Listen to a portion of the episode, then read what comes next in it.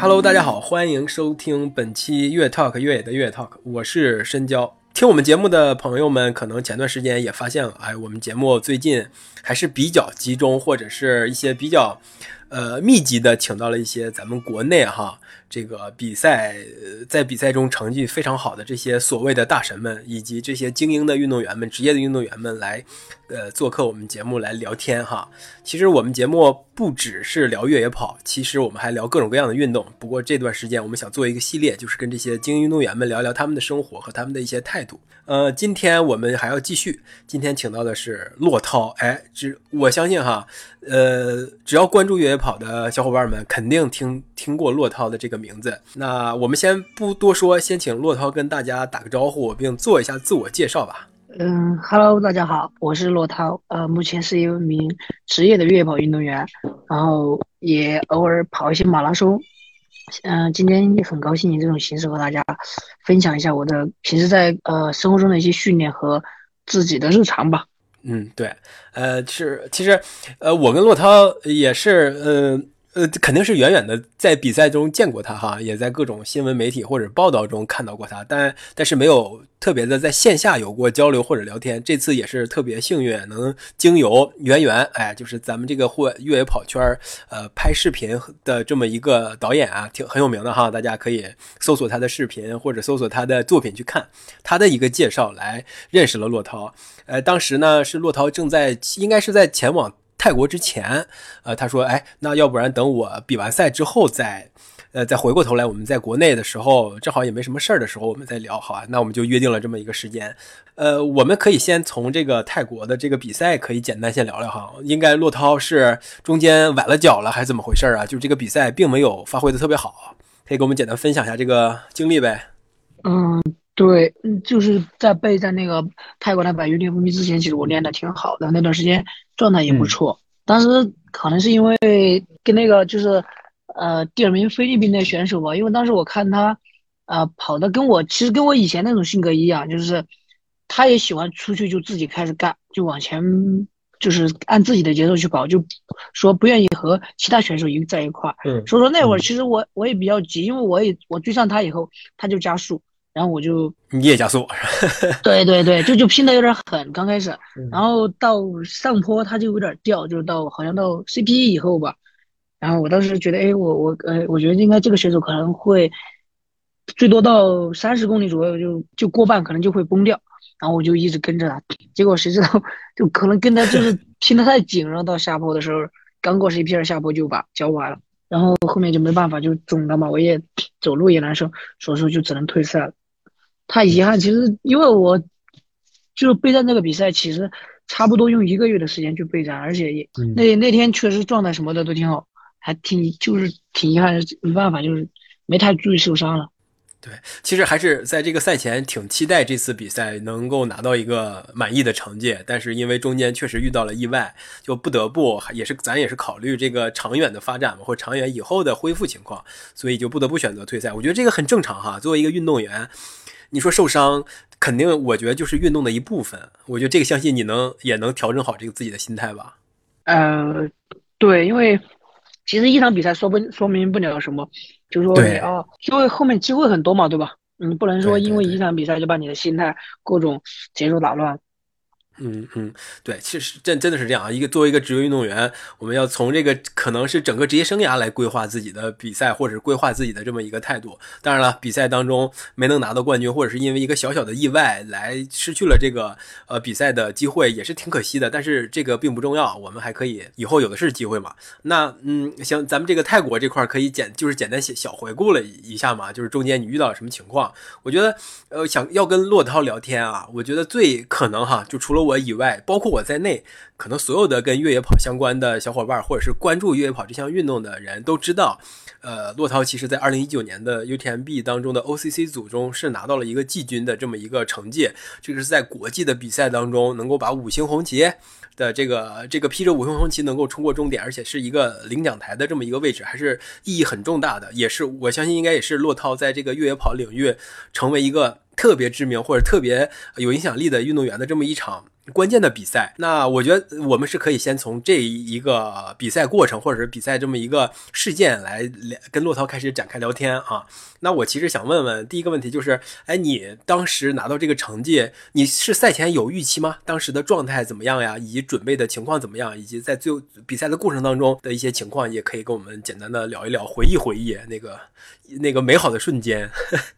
呃，对，其实，在二零一九年 UTMB 之前，其实我呃六月份就是奥地利跑了一个，就是说马蒂达尔泰瑞克斯自己的一个越野赛。嗯。当时我就选了一个六十公里，就跟那个 OCC 差不多一样的距离。嗯。然后我说备赛一把是吧？试一把。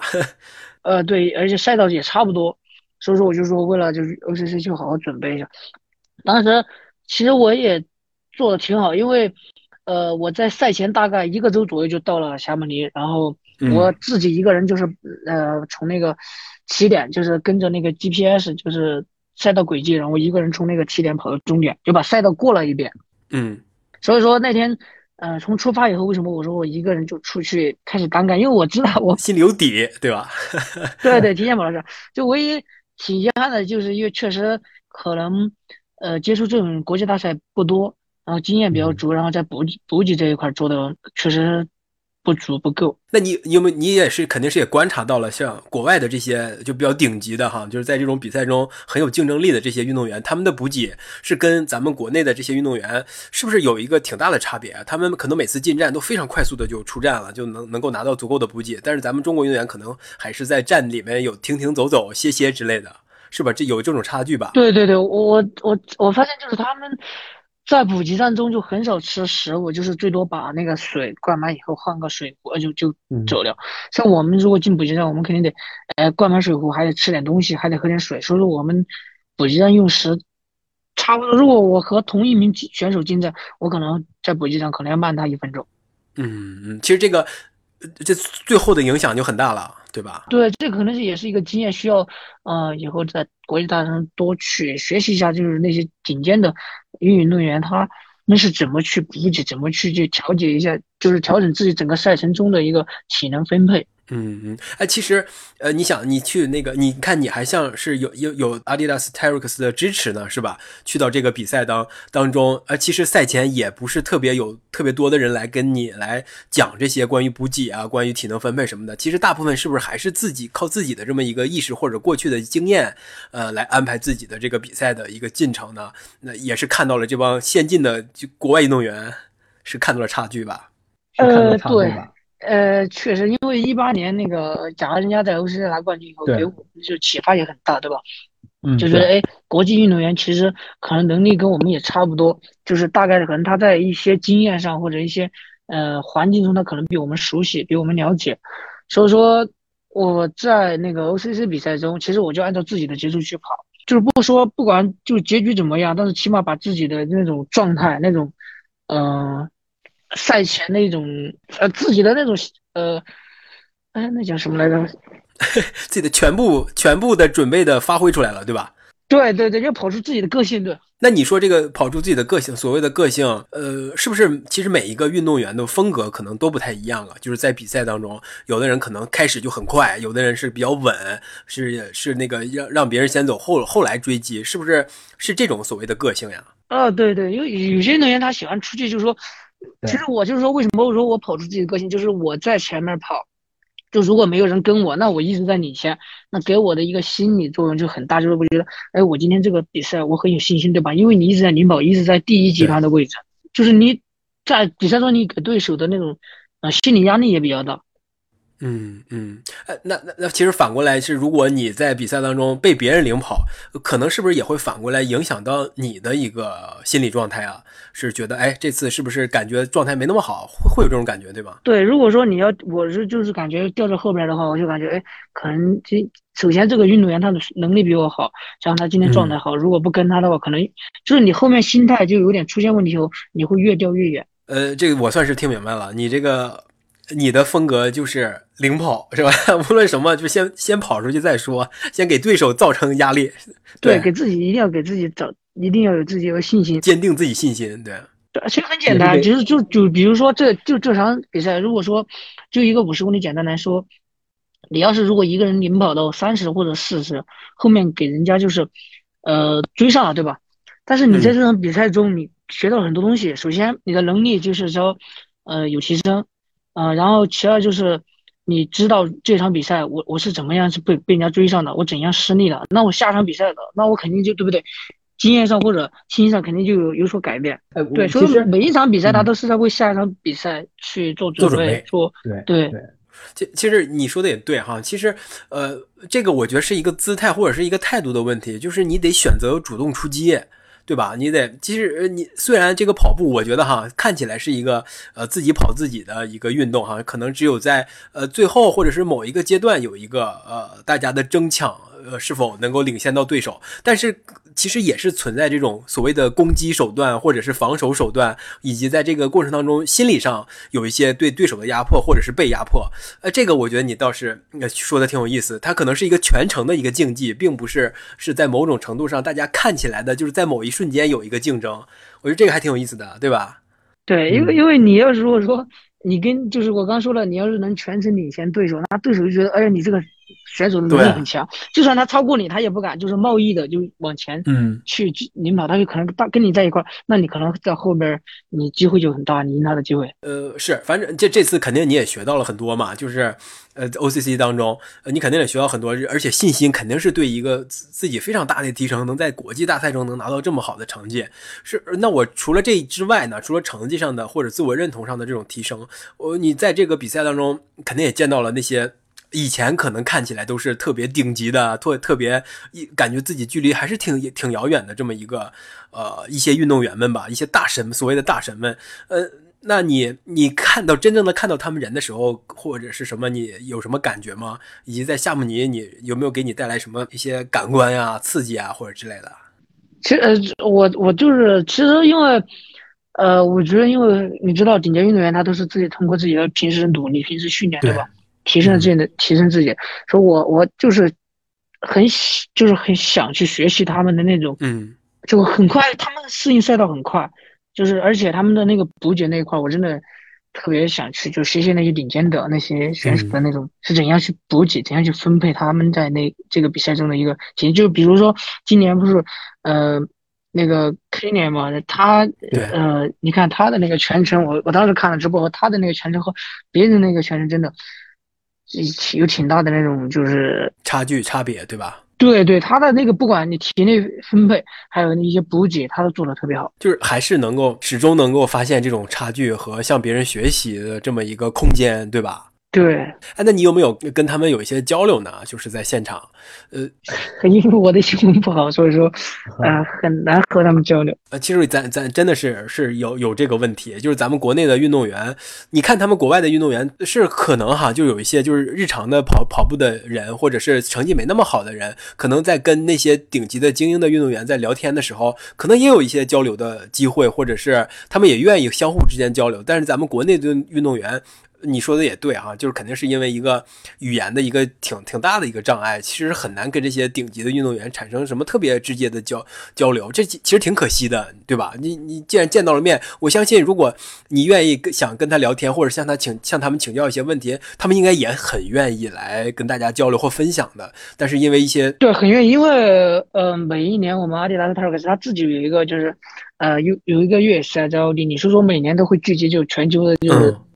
阿迪达斯的运动员，对啊，对我们，我我我去过两次，他们也就是很愿意跟我沟通，然后就，但是可能就是在首先语言上可能不太沟通，但是呃有时候就是翻译，就是说一块去的那个带我们去的人，他会跟我们就是和人家沟通一下，就是然后我们把想嗯，想问的问题，对。对告诉了。是这个，哎，其实也也蛮可惜的，但是我觉得还是得咱也是首先得抱着一个开放的一个态度，咱咱也别觉得比他们差在哪儿或低在哪儿，对吧？要首先要有自信，另外一个可能就是要开放一点，就是聊呗，无无所谓，就是你不行，找一个找一个什么能翻译的，对，很单纯，主要是很热情，对吧？是还是希望大家能够，呃，咱们这个跟国外的。呃，顶级的运动员，或者是是是经验更丰富的，或者是他们玩这项运动时间更长、理解这个文化更深的人，咱交流起来，就把先进的。呃，东西带回国内来给咱们也长长能力，在以后在这个各种国际大赛中当中，能够真的跟他们有一个同场竞技。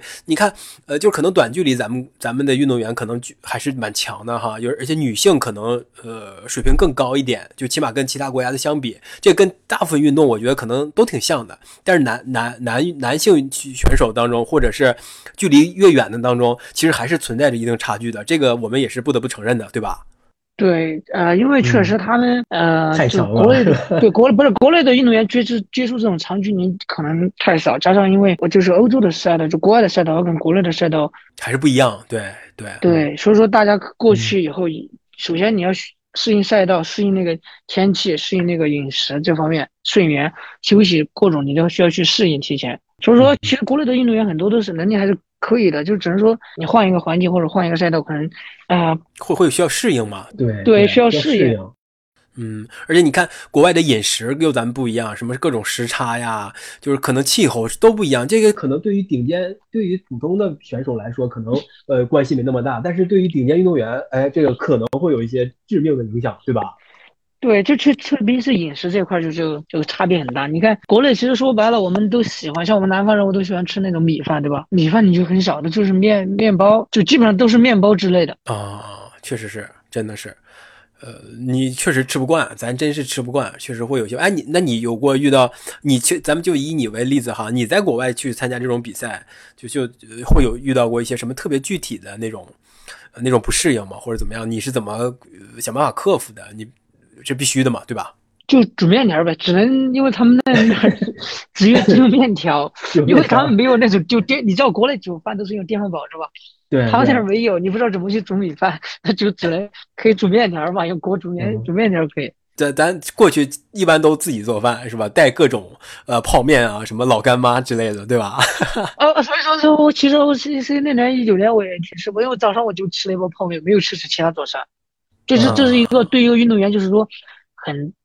就是你早上你早上一定得吃饱一点，就像是如果说这种越越就是高强度的训呃比赛的话，你一定要给自己在比赛前储存一定的能量。真是那个这个这种差异确实给咱们也造成了一些真的确实实际的影响哈。不知道以后等等着吧，等咱们这个能够足够有吸引力之后，让他们过来参加咱们比赛，让他们来适应中国的饮食、中国的气候，对吧？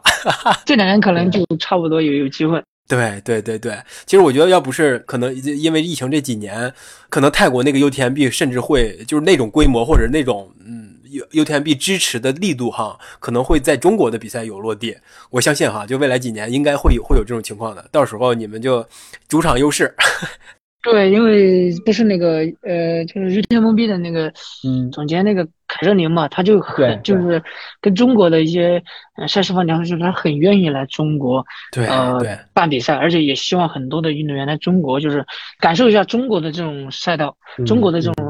热情，呃，对，其实那个在前几年，就是一六，就是那，就是咱们在国内可能越野赛啊，什么越野跑运动发展的特别好的那几年，其实有好多比赛当中也是有咱们这个国外的运动员、顶级运动员来参加的，对吧？其实也是有的。就当时，呃，我我记得什么什么叫呃 Jason 啊，还有什么呃庄主肯定也来过嘛，对吧？他还在北京参加过一个，都来过。TF 嘛，TF，然后还有那个小孩子。好多对那小胡子都来过，对他们也是非常，还有 G Two 对吧？那个都是特别古古古早的一些顶级精英运动员。这次 G Two 不也在在那个什么泰泰国 UTMB 也拿了个季军对吧？就跟呃跟什么幺幺六八跟那个这就是他们一个主编啊，对对对对对，拿了个季军，而且开始一直是领先的一个状态，看起来看起来他状态也还不错，这几年练的也挺好的哈。是虽然年龄年龄有点大了，这确实是中国运动员在国外的。呃，这种有一些需要克服的非常客观的问题，肯定是有的，对吧？那呃，那我们就就是可以再往前聊一聊哈，因为我我们呃知道你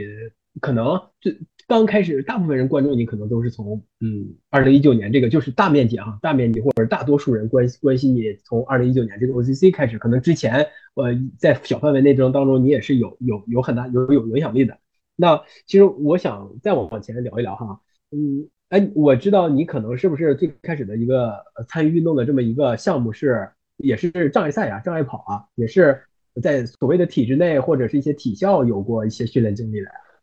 对，因为我们其实我是一个专业运动员出身嘛，就刚开始对从体校，然后后面以后到省队，呃，我我还有一个双胞胎弟弟嘛，我们俩双胞胎，啊，然后我们俩练的是同一个项目，嗯呃，后面因为呃某些原因吧，呃，从一五年以后我就退出了，就是没有练这个项目，就嗯。就是没直接跟没跟那个体育接触，然后后面我去，呃，那会儿在消防队，在消防队待了半年，消防员嘛，然后其实也也也很多，我这这那一年一五年到一六年，其实那一年经历很多，然后后面我嗯。觉得，呃怎么说吧，就可能我跟那些人一块儿跑跑步，因为人家也不知道我是干之前是是专业运动员，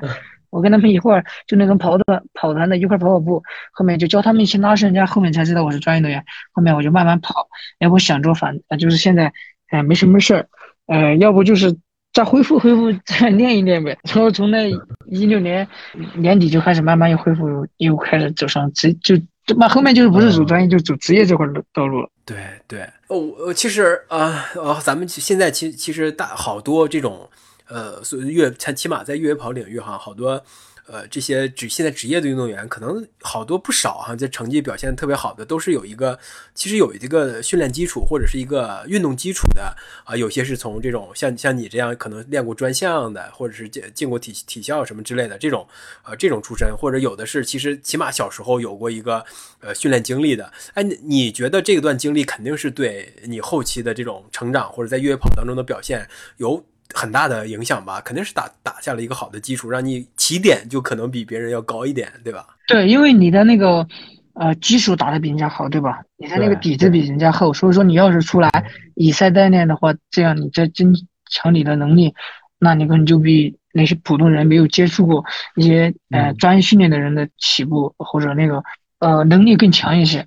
嗯嗯，哎，呃，像你说的，其实你说你打的专业足够深厚，是可能是对你未来的这种越野跑的这、呃、比赛当中或者是训练当中有有很大的帮助。呃，那呃可以，就这个问题其实可以两方面两两方面这么考量嘛。可能它对你有帮助，那你有没有感觉到或者有没有察觉到它是不是也会限制你？呃，毕竟什么训练理念是对运动的理解、对比赛的理解这些东西是不是真的影响？让你有思考过？或者是感受到过这这种问题。我觉得没有，但但对对嗯我个人而言，我觉得没有。嗯可能我就把这就是，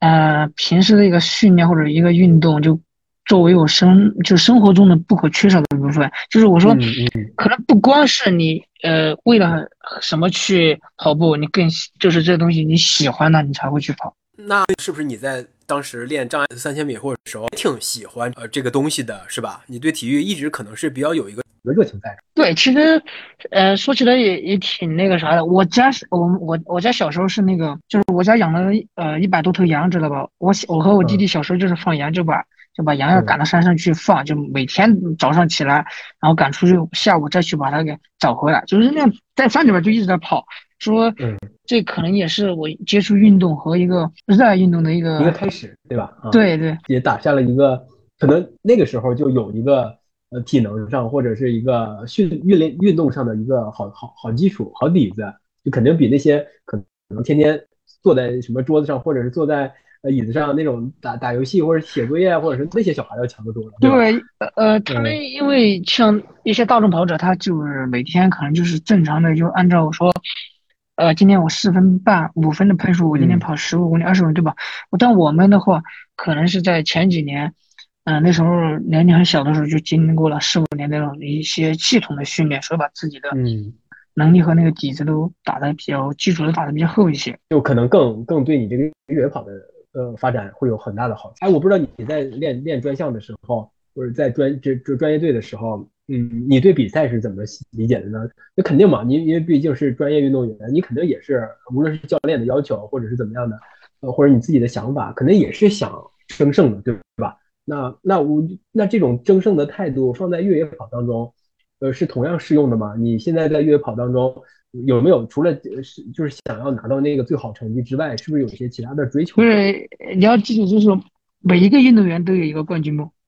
对，我觉得这个是必须的啊。对，每一个运动员站到赛场上，他都想拿冠军。所以说，嗯他没人就是我们教练之前跟我说过，你就是拿一百个亚军那，你你也抵不上一个冠军。嗯，所以这种理念就是你自己极其认同，对吧？对，所以因为运动员他的好胜心也强，所以说对他的拼劲也也比较狠。呃，好胜心什么会影响你对这种运动的喜欢啊，或者是对比赛不不会有有有有那种呃，比你像当然我这我这真的是相信哈，就是因为国也有什么所谓的什么运动员心理学这种门门类或者学科嘛。其实呃，像这种对单一的就是想追求胜利的这种心态，有的时候是不是也会影响到运动员？哎，他会不会有厌跑啊、厌训练呢，或者厌比赛的这种？嗯，都这种现象出现，我不知道你你周围，就是你在专业队训练的时候，或者是你在就成为职业运动员之后，会不会有观察到类似的情况呢？你有感受到过这种东西吗？有有有，就是首先说验跑这个事儿和那个他每个人他一个周期的训练，他有时候嗯就是会验跑，然后加上就是身体疲劳，有时候一个周期他就是你你整天都不想训练，就是对干什么都没有精力那种。没有劲儿，对，嗯，对，其实你过了那个期周期以后，你进入到下一个周期，你就会可能会缓过来。其实那可能就是因为你，呃，那段时间可能练得比较狠，然后有点疲惫，你要调一调就行，休多休息就就差不多到下个周期你就能心态啊或者那个都能转变过来。确实是是这样。那是不是我觉得有一些运动员，或者是有些呃这种跑者们，或者是一些体像你见过的一些你们你们之前跟你一起训练的队友，会不会有一些，哎，我就就就就真的是彻底厌了？他其实也不是演，主要是那种有时候是顶那个强度或者量太大，把自己练疲劳了。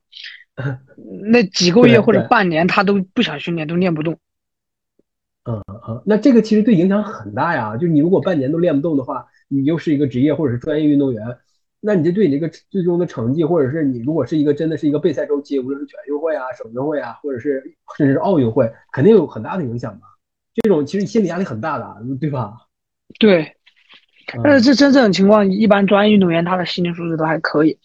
他嗯没办法。其实说，呃，你自己也要去就适应，教练也要理解，然后你要经过，呃，半年或者一个周期，就是一正常一个周期就是在一个月、三个月左左右这种周期，你要去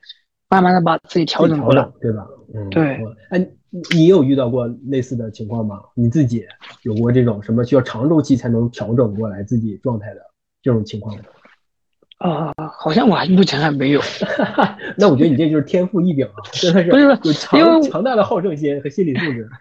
呃，对，其实说如果你要是练皮的话，其实你练像我们这种长距离不容易练皮，知道吧？他身体不容易练皮，就是说嗯你要练皮或练那个练练那种呃练跑，它得练是那种场地赛的那种强度，高强度，嗯你的身体吃不消，以后你的消耗太大，所以说它容易缓不过来。哦，我明白了，就可能跟运动项目可能有关系，像咱这呃种长对距离的，对吧？啊，嗯马拉松的那种长距离项目，它不容易，它可能，呃，我这场比赛可能它的那种验跑期和那种疲劳期可能也就一两个月。但如果说像场地的什么三米大、五千啊、一万啊、一千五这种，你要如果强度就是练它太高，把身体练嗯疲了以后，可能这半年左右你都有有可能缓不过来。哎，对，这个这个真的是，呃，是是是这么是这么一个问题。呃，哎，这个这个真的是，你想那个，你看是是这些马拉松运动员或者是这种呃中长距离运动员，那他们的可能职业生涯也更更长一点，对不对？像是嗯咱就最极端的例子，基普乔格都现在到这种年龄阶段了，还在能够拿到很好的成绩，这个可能是不是也有点关系？呃，你越就是你呃，就人就是越大，你的心理就是那种对，心理素质更好，然后你拼的那种意志啊，对。对你意志能意志比那个就是年轻的时候更强嗯，就越到后边儿你就觉得到这个年纪，就是他的身体各种机能，其实你像一个运动员的黄金年纪就差不多二十七八岁、三十岁，这时候如果你要是顶尖的话，那你的这时候你的那个职业生涯就是很高光时刻。对，这个真的真的是确实是这这这样的。哎，到现在其实你都没有感觉到，对，无论是对比赛还是训练，甚至是这项运动，都还是保有一个很很好的热情吧？我这么这么理解，啊没问题吧？对，对，因为我现在有目标吧，我想，因为确实你也知道这两年疫情比赛很少，对而且去今年好不容易能去那个呃玉田蒙蔽，但是 很不幸，其实当时不敢，其实我们也不敢说，就自己也阳了，知道吧？都是说就自己受伤，后面其实嗯目前这种形式我们才敢说，就是说其实那段时间我们是大家都感染了，所以说当时嗯一对谁都没有状态，所以说我对，觉得能再次踏上国际大赛的话，我还是希望能继续回到就是说领奖台，就是从 OCC、CCC、玉田蒙蔽的每个组别，这是我目前的一个呃职业生涯中的一个目标吧。这个是，嗯，真的是，就是真的是大家，你想那个最开始的时候，呃，咱们国内是那么一个严肃的一个状态，其实大家对病毒这种东西可能都没有一个抵抗力，但是你又又是有机会，就是下半年的时候有机会去到国外，你你到了那儿，你肯定就是一个。肯定很很容易就被感染到，对吧？就像可能现在国内的情况一样，但是那个时候你又没办法说你自己是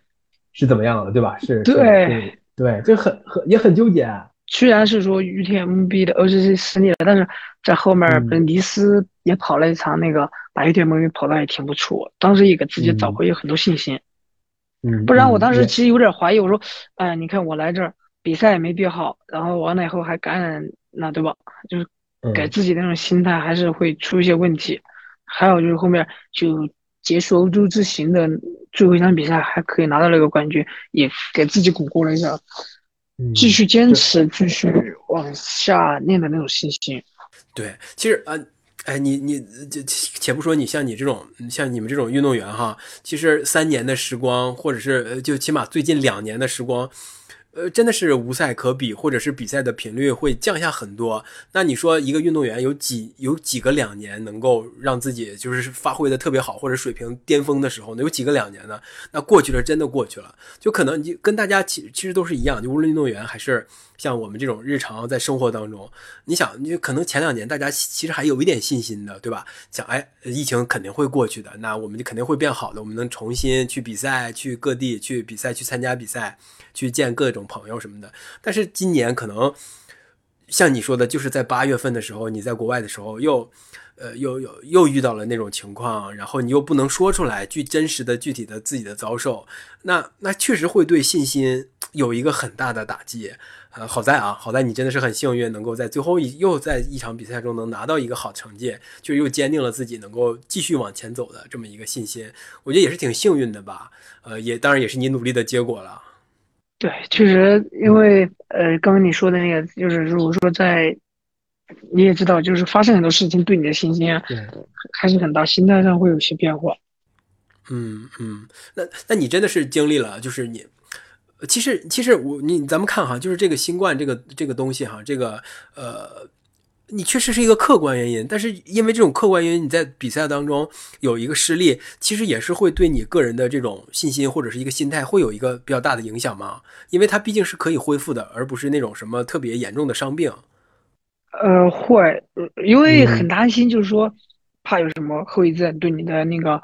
呃身体有什么影响，然后嗯，在往后的训练中会不会影响到你的能力会不会下降？你能力是不是不能回到以前嗯那种竞技状态？啊，这个方面确实是会有一个担忧哈，毕竟咱们这个也不知道它具体会能给咱们身体带来什么特别具体的影响，毕竟它也是个新的这种病毒或者新的一个疾病。嗯，我这确实没想到你会，可能就是职业运动员或专业运动员对身体的敏感程度也更强吧，对吧？呃，被感染了，确实有些症状了。你在比赛当中，其实能明显的感觉你的身体是，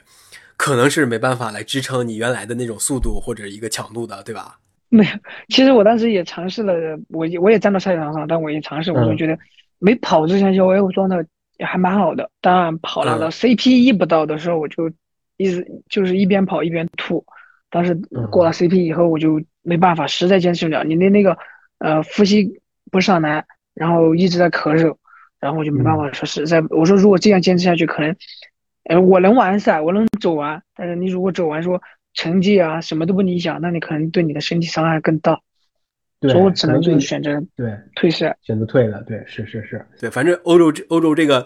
呃，人为的，就是因为疫情的这个原因，人为的给大家还是造成了一些很有意思的一个境况吧，对吧？这个遭遇或者这个经历，你说可能永远也没办法再次感受了吧？就是呃，不只不是因为你个人的一个呃经济水平的一个问题，就是因为一些客观的原因，而且又是一些特别。会对你心里 产生一些错位的感觉的这种原因，给你带来一些影响，也挺有意思啊，也值得回忆啊。这个我觉得这种这个一一两一个月的欧洲之旅，肯定也是波澜壮阔和心情也是起伏的吧？对我我我每当我们回来以后，就嗯现在也在聊聊那时候的事儿，就觉得大家，我真的那时候可能你在往后的比赛中或者呃经历中你都没有在那种经历，可能在你的职业生涯中就真的是一个呃，你说是个美好，也 可以说是一个 一个噩梦是吧？是不不过你想你想啊，既然咱们这个恢复过来了，然后再再去泰国，可能真的就是踏实了，对吧？就是无所谓了，咱也是 对，但是心态上都都很有变化，就觉得其实感染过也没什么问题，对吧？对于训练嗯恢复什么的，就是心态放得正，嗯，但是是但是很遗憾，还是没办法。没 事，那就嗯真的很遗憾，我感觉。呃，你想啊，是这个呃疫情，呃我觉得你可能是在一九年在那个 OCCC 当中拿到那么好的一个一个不错的成绩哈，呃，可能是不是呃如果没有疫情的话，你在二零二零年、二二一年、二呃是不是会有更好的一个上升势头？但是没有办法，却被这个疫情当给给拦腰折断了。呃，你会有一些呃，现在往回想，你会觉得会有一些可惜，或者是怎么样的吗？对，呃，去想想，因为那时候一九年就是说拿到那个成绩以后，给自己的信心啊，就觉得，呃，我第二年，那我肯定更好，对？还能 更好，还能更，因为我经验上起码哈学到了很多，然后加上嗯。自己能力也能，也就是多一年的训练，你也能提升不少，所以我觉得，哎，我说明年能好好的再来拼一下，看能不能拿下冠军，啊，结果谁知道二零年，比赛都没有了，对吧？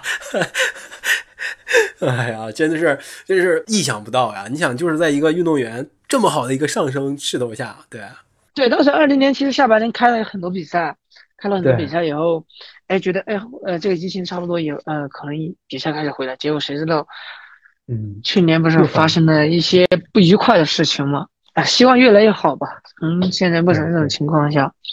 咱们什么都经历过了，对不对？就那样那样对那样一个事故对这个越野跑呃这项运动的打击，起码在国内的呃无论是大家的参与比赛的热情啊，以及办比赛的这些人的一个呃一个姿态或者是态度，甚至是成本哈、最基础的这种，其实都一个非常大的打击和影响。呃，甚至对一些大众对这个项运动的看法都会有一些不好的影响。在这种情况下，又加上疫情如此之严重，对我们这个比赛的筹备是如此的有压力的情况下，再加上运动员们感染或者是这种情况，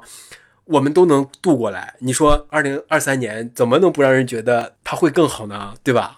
对，还是有有有有信心，还是希望能更好，也是希望你们能能能更好。我不知道，就是你想，就除了这个刚才咱们聊到的，其实它对比赛有一定的，就是疫情哈，对比赛有一定的影响。那对你的训练，我不知道会不会也产生一些影响吗？毕竟我们没有比赛作为一个目标点来安排自己或者组织自己的训练。对，心态上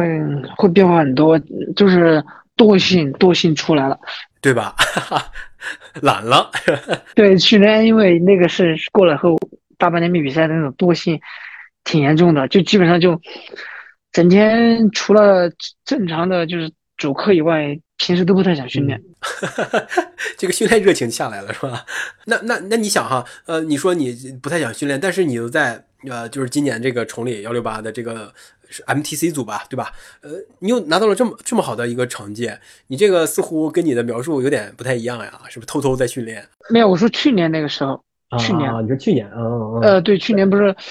事情出了以后，基本上下半年整个下半年也加上冬奥会，啊，呃，就基本上下半年没有比赛了，所以说那个大半年都是比较惰。然后今年去年到今年的冬训，啊、练得还不错，然后慢慢的刚好说今年的崇礼幺六八也是刚好是我们自己品牌的一个赛事嘛，我也想去。好好的拼一下，说说，其实我那段时间还挺刻苦的，在那个嗯。崇礼呃幺六八之前，我因为队里边儿专业他们去比那个专业场地的比赛去，然后我自己还上公路跑了一个差不多四十公里的那种呃有氧训练。不不是你想啊，这真的是你没有比赛，可能跟有比赛就是训练状态和训练态度不太一样，对吧？对对，有个目标，确实又加上是咱自己的。嗯自己的呃品牌的比赛，那你必须得表现好一点，就而且你确实证明了自己，确实表现的好，对，差不多也是新年的第一个，就是今年的第一个算是国内的大型赛事嘛。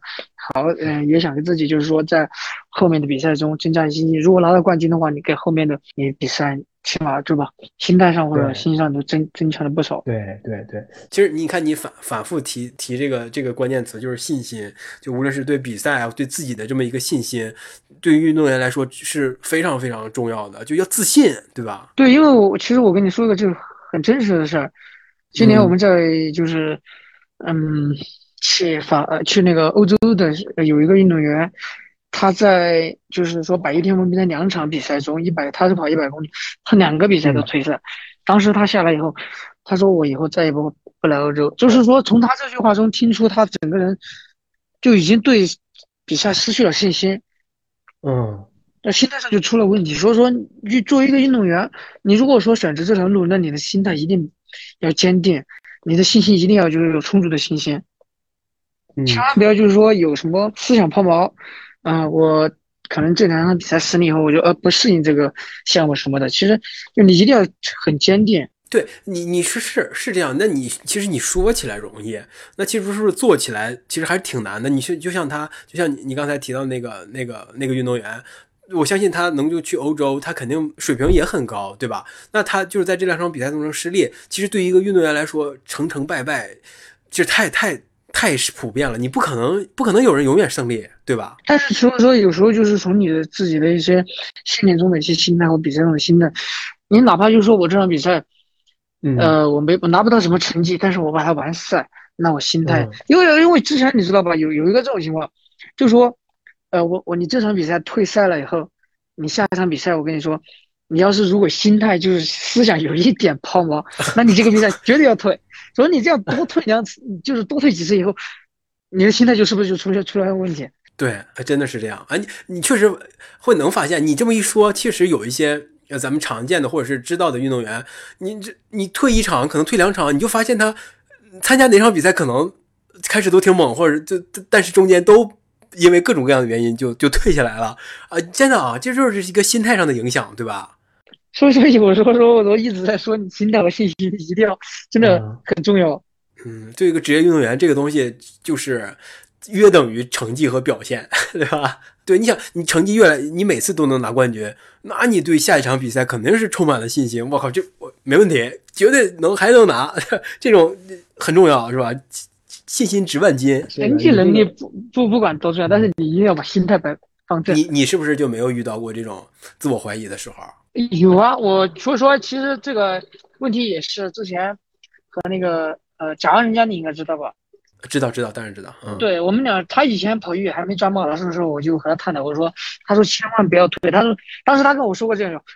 他退了第一场比赛，有有一场比赛他退了以后，他第二场比赛想退赛，他说嗯他说千，他说我感觉我心态出问题了，我说怎么？他说我现在比赛主要只要就是有点难受，身体有点不舒服，我就想退赛，就是我的心里已经承受的那种就已经出现变化了。他说你千万不要有这种，就是说你能就是哪怕说你拿不到什么好的名次，那这场比赛如果你没有什么意外，那你就是走，你也把这场比赛给走完。哎，就我觉得这个事确实是一个，你起码你总得给你一个，给你自己一个，起码找一个点，对吧？你说，哎，我没跑好，但是我坚持完赛了，这也是对自己一个交代，那不至于对信心影响特别大，对吧？你这这个你说的确实有道理的。不过这个你想哈，它也会成为你的一个枷锁，或者你一个特别大的压力。你想，就是你，咱们就举这个例子，说你像在你在 OCC 当中，你因为你得了这个被感染到了嘛，症状还挺明显的。你在 CPE 之后，你就不得不选择要退要退出吧，呃，或者是这一次你在泰国百条 UTMB 当中，也是因为一个小意外退出了。但是你说，呃，你说你要是带着这种，如果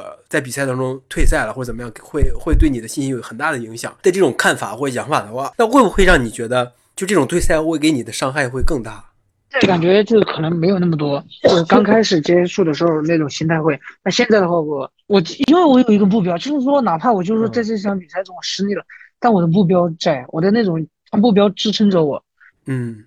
就是我就说我说我的目标一定要在呃再去去 O C C 呃 O C C C 预定目标一定要再上上，你要这这种理念一直在我脑海中，所以说我就就哪怕就是一些比赛失利，那我就是说没关系，我下一场我能就嗯做得更好。哎，我觉得这个也是一个一个一个方法，或者是一个心理上的一个调节的方法，就是把这种目标拉长，对吧？你说，哎，我我这场比赛失误了，可能我下一场比赛我一定要回来，我回来我一定能拿到更好的成绩。当有这个信念的时候，可能就会把你这种异常的失利的的影响放得很小。我觉得你，哎，你这个方法找得很好啊。因为现在确实可能你虽然是一个老运动员，对对，有些小窍门是吧？对我也我可以给自己就是说，你一定要给自己呃树立一个真的好的一个观念，一个嗯、呃嗯，一定要有自己明确的目标。哎，那你现在的目标是是什么呢？你可以比较明确的目标。呃 我的目标就是现在马拉松就是呃能就是跑到一个两小时十五分、十六分左右的呃嗯能力。你现在的能力大概是是什是什么程度？二零现在就是有这个能力，但是只是说嗯，需要比赛证明自己，对吧？对 对，需要你就是可能今年冬训巩固一下，明年嗯。开春以后需要去一个比赛去嗯。看一下自己的成果，然后还有就是，呃，OCC、CCC、C GTMB 这三个组别一定要在就是说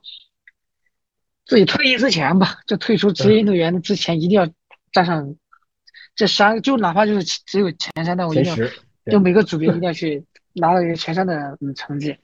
嗯，前三的一个成绩，我觉得这个还是一个很值得奋斗，或者是需要长时间奋斗的这么一个目标，还是能够贯穿你的整个职业生涯。对，对，因为这嗯你知道吧，就是在呃 UTMB 所有的组别中，他们那些拿到前三的运动员的能力能能就年纪很大对，好好多都是三十多、四十多岁，是的现在我还这么年轻，还这么小，为什么别人可以，我不可以，对吧？所以说，好好努力呗。你看你现在有这么，我觉得很长远，而且很，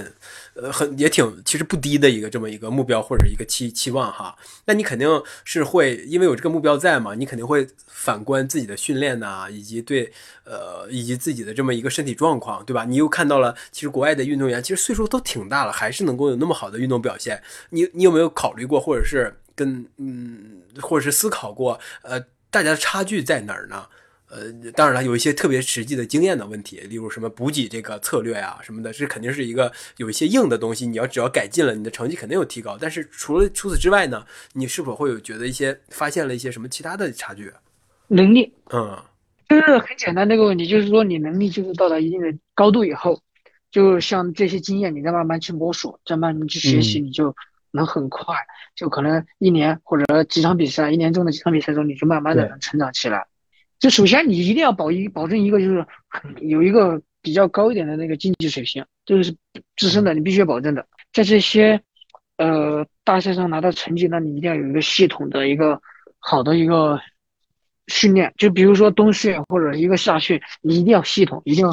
呃很认真的、很刻苦的去训练。那你觉得就是咱中国的运动员哈，就跟国外的这些最顶级的，中国的最顶级的，就包括你在内，以及跟国外的那些最顶级的运动员，你觉得训练方法上呀，是不是会或者训练方式上有有有区别吗？我看他们可能是不是都会有特别多的滑雪呀、什么自行车呀这种一些训练，但是咱们国内运动员是不是大部分还是集中在这种纯跑步的这种训练上？你觉得这个是一个问题吗？对，呃，像国外的越野跑运动员，他其实滑雪啊、骑自行车，他对对自己的这个腿部的抗酸力量其实要求很大。国内的运动员，你看，主要是还是就是平时训练就少，就是做一些其他的户外运动比较少。对，这个是不是可能也是一个呃，你觉得它是会是影响成绩或者影响你所谓的能力的这种一个因素呢？会会会，就比如说你其实你要是踩自行车踩啊蹬得多是吧？那你的大腿的那个抗摔能力肯定比我就是很强对跑步的运动员强。所以说在上坡下坡，那你肯定能力就比人家好。对然后，呃，像你你像滑雪那些，它需要一些技巧，然后需要一些平衡力。那你在说，也是在需要一一些下坡那种，就是很有技术路面的那个那种越野赛道，那你可能就比人家下得快，比人家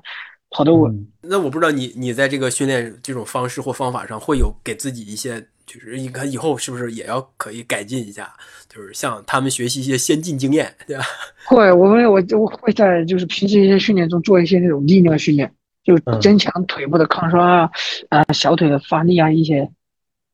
我觉得这个就是嘛，就是你肯肯定是跟更看到国外的一些，或者更更比咱们水平高的运动员，当然不不不只是国外哈。那你你说就比咱们水平高的运动员的一些训练方法或训练方式，更科学的方式来补足自己的不足，我觉得这个也是一个运动员成长的一个必经之路吧。毕竟咱们还是有很伟大的目标在那前面摆着的，对。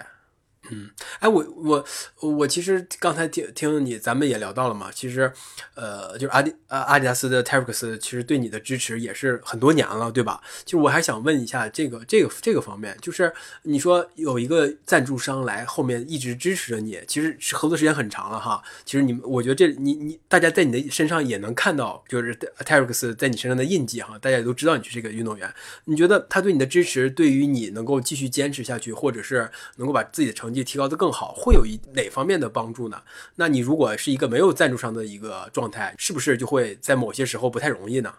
对，呃，首先，呃，像如果你像我平时训练中的一些就是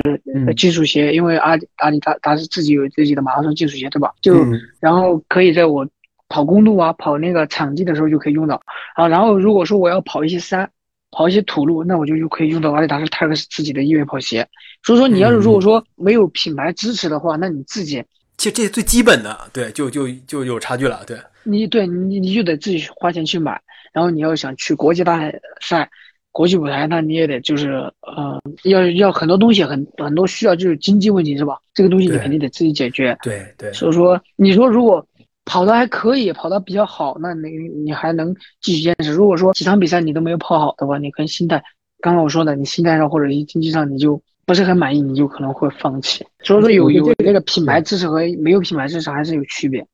对，我觉得这个你说的其实挺关键的，就是你你其实也挺，就无论任何运动员哈，他肯定有松懈，或者是因为某些各种各样的原因，呃，成绩是没有那么的出色，或者是在比赛中没有那么好的表现。那你如果没有一个嗯，其他的支持的话，哈，就是一个品牌的支持的话，你肯定会在这个期间啊，你有有因为成绩就会放大你这种焦虑，会放大你这种对你心态的影响。但是你有个品牌支持的时候，你可能哎，你你出现了问题，可以跟品牌沟通，他们甚至会给你一些起码心理上或者是一些呃精神上的一个支持。我觉得这个也是很重要的，这种精神上的支持对于一个运动员来说，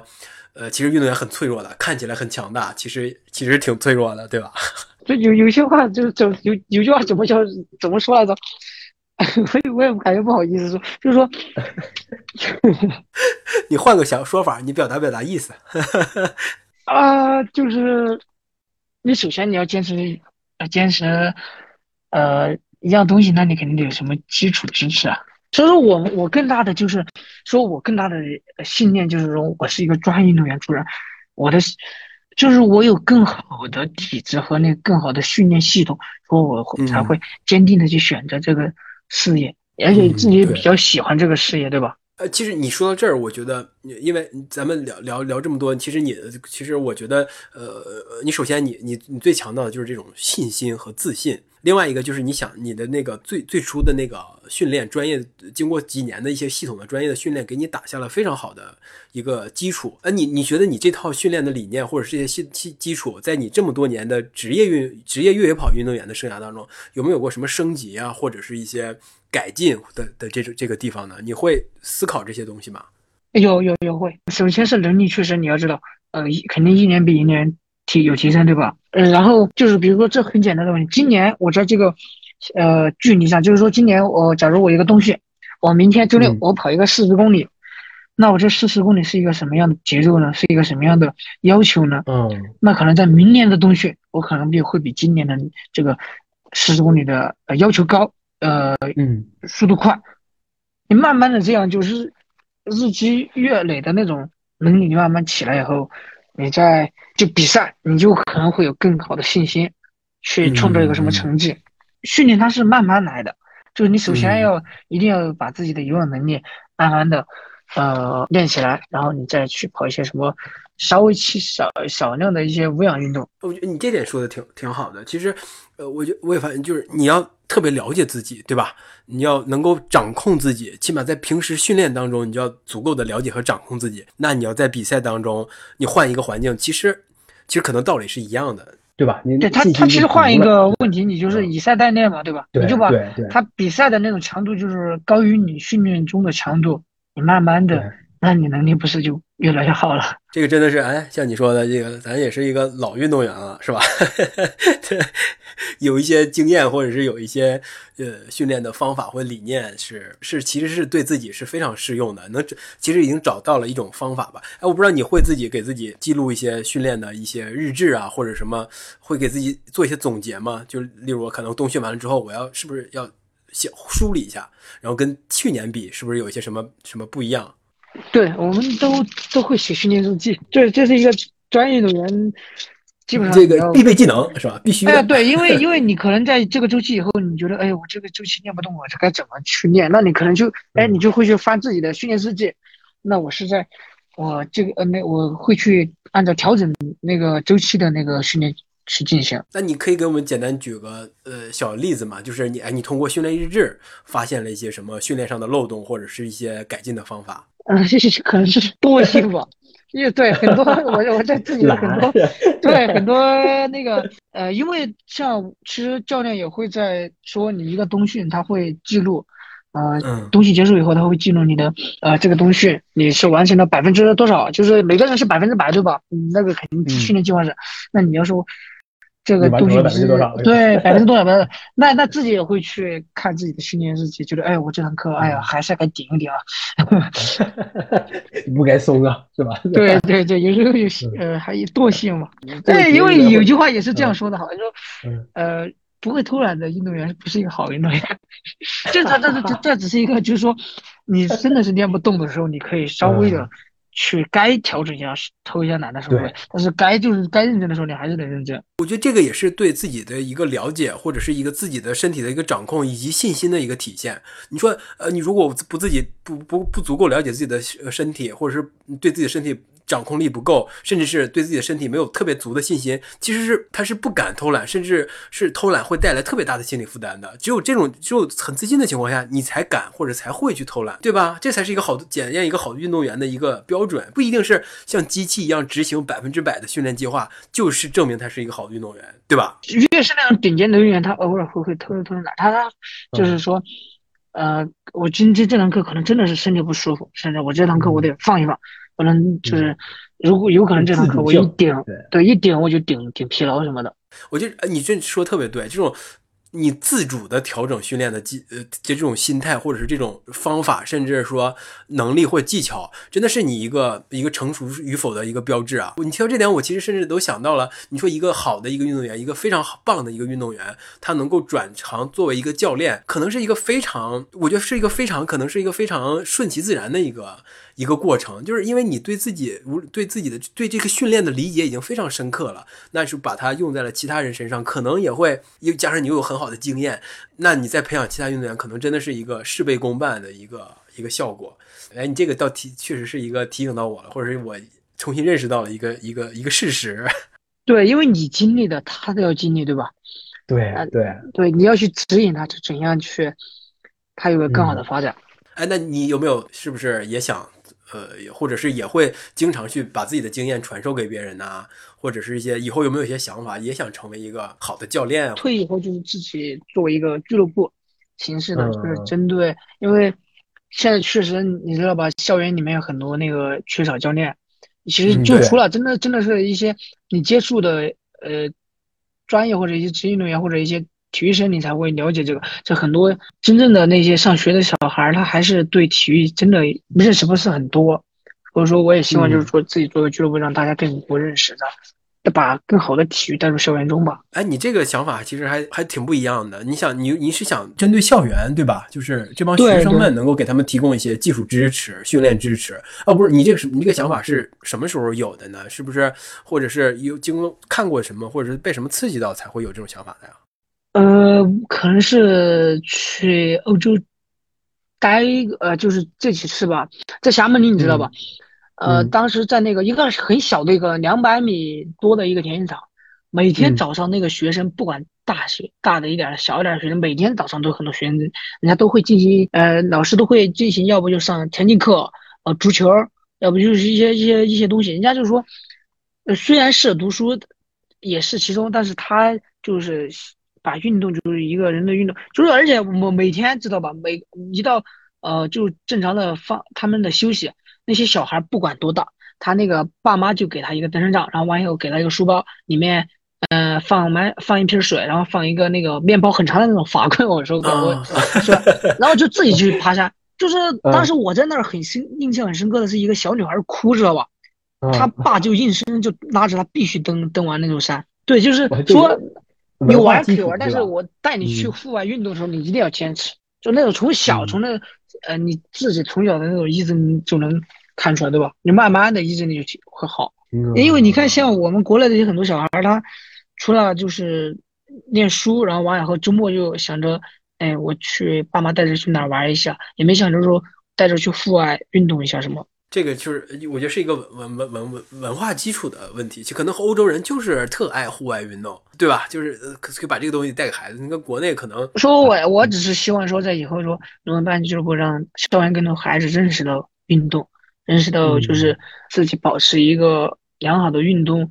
呃，平时也会就热爱一下运动，也有个良好的身体嘛。而且你看，像如果嗯正正常的一个运动员，嗯呃，一个经常你锻炼的人，你一年你也不会生几次病，对吧？对你也不感冒什么也没有。如果你说你你平时也不锻炼什么的，那你如果有一不小心就感冒了，你你你可能感冒了之后，甚至恢复的能更快，能更好。哎，你这个是是真的是一个，又是一个很长远的目标，一个一个很宏大的一个计划，对吧？又是可以为之付出。一甚一甚至是这种，就是说我我现在还小，首先 先把自己的目标干完。对对，先先实现自己的目标，然后再做一些有利于社会的事情，对吧？呃，其实还挺挺挺感动的哈。就是你想啊，就是在一个作为一个运动员或者什么的，我不知道在国内哈，就是一些其实限制还是挺多的哈。就是无论是一些嗯发展呀，还是一些呃一些甚至是大众理念上的一些限制，其实还是挺多的。我觉得你你能够这么起码自个人的把目标能定定的如此之之大或者如此之高远，我觉得也是一个自信的体现哈。另外一个，你还是想不只是呃实现自己的目标，还要还要帮助别人，甚至是一些能够尽自己的力量，能够为更多的人提供一些你自己的擅长的东西，或者传授一些你的经验甚至是技能。呃，这又是一个更高远的一个目标。呃，你我觉得这两个目标可能就够了，这辈子可能就够了，哈哈，是吧？呃，确实可能，我就说以后中体育、嗯就是体育吧，就这一块儿，就可能在我的生命中直到老去也不会，就是最最让我感动的还是因为我真的很热爱，真的，你是作为一个就嗯老的运动员，嗯从心里边的热爱它。我真的是你最让我感动的还是这种热爱吧，因为我也接触过一些特别在经过一些专业训练，甚至是从那个甚至在在在国什么国家级层面的一些比赛当中能够获得一个很好成绩的一些运动员，但是他们在真的离开赛场之后，他们甚至对运动的兴趣都很乏乏然，在生活当中甚至都不想再接触任何的运动，可能就是因为伤到了或者怎么样的。但但是你也同样经历过类同样的事情哈，同样的训练，同样的强度的比赛，同样的压力，但是你依然保持这份热爱，我觉得这个是比其他更其他更多的任何东西都让人感动的一个一个地儿哈，就就挺纯粹的，而且呃而且我觉得这个确实是能够支撑你能够能够取得更好成绩，我我真的是真心觉得你能够实现你刚才说说的那些定下的目标的啊，而且很期待能够见证你。能实现那些目标。今天特别感谢呃骆涛能够来我们节目来分享一些他自己的一些理念呐、一些小故事，我觉得挺好的哈。有一些呃还聊的还是挺尽兴的，也是也希望能够骆骆涛能够也聊的很尽兴，或者是能聊得很开心，这个是我最大的一个期望啊。哈哈就咱俩开对我也心了就行了。其实我也特别喜欢这样聊天。呃，以后如果有机会咱们见面，甚至可以在饭桌上或者在那个桌，就是对面对面的，咱们可以聊天。那那种聊天可能更自然，或者是更更亲密一点，是更氛围更好一点。希望那天能早点到来。就是，跟我熟悉以后，大家都知道我是一个话唠，知道吧？就话特别多的人。是是是，而且你你的一些，我真的是我觉得你的一些经验，你的一些感悟，甚至你的一些经历过的事情，是很值得跟大家分享的，而且很独特的。呃，而且我也很有有幸哈，能够把你请到我们节目，能够让你来起码分享过这么一段儿。呃，有些可能你没聊到，有些聊到的也可能没有聊的特别呃特别深入或者特别全面，但这都不重要哈。你来了。你说了一些话，你跟我们大家分享了一些真实的想法，就就很好。而且我也特别希望听众朋友们能够多关注骆涛，能够多支持骆涛，能够呃看着骆涛能够取得更好的成绩。那我们今天节目可能就到这里了。那我们请骆涛也跟我们的这个听众们呃说个再见。很高兴哈，大家我刚才说就是说，以这种方式和大家分享一下自己的一些对，想法，然后也祝也希望大家在以后的生活中，好好的热爱自己，去追求自己想要的东西和自己有一个明确的目标。特别好，我觉得这两个祝福，或者甚至是是说是提醒啊，真的是特别好。大家要有明确的目标，要要找寻自己的热爱，要坚持自己的热爱。我觉得生活肯定能够越来越好，甚至是越来越精彩，人也会越来越幸福。那行，那我们本期节目就到这里了，感谢大家的收听，我们再见。谢谢。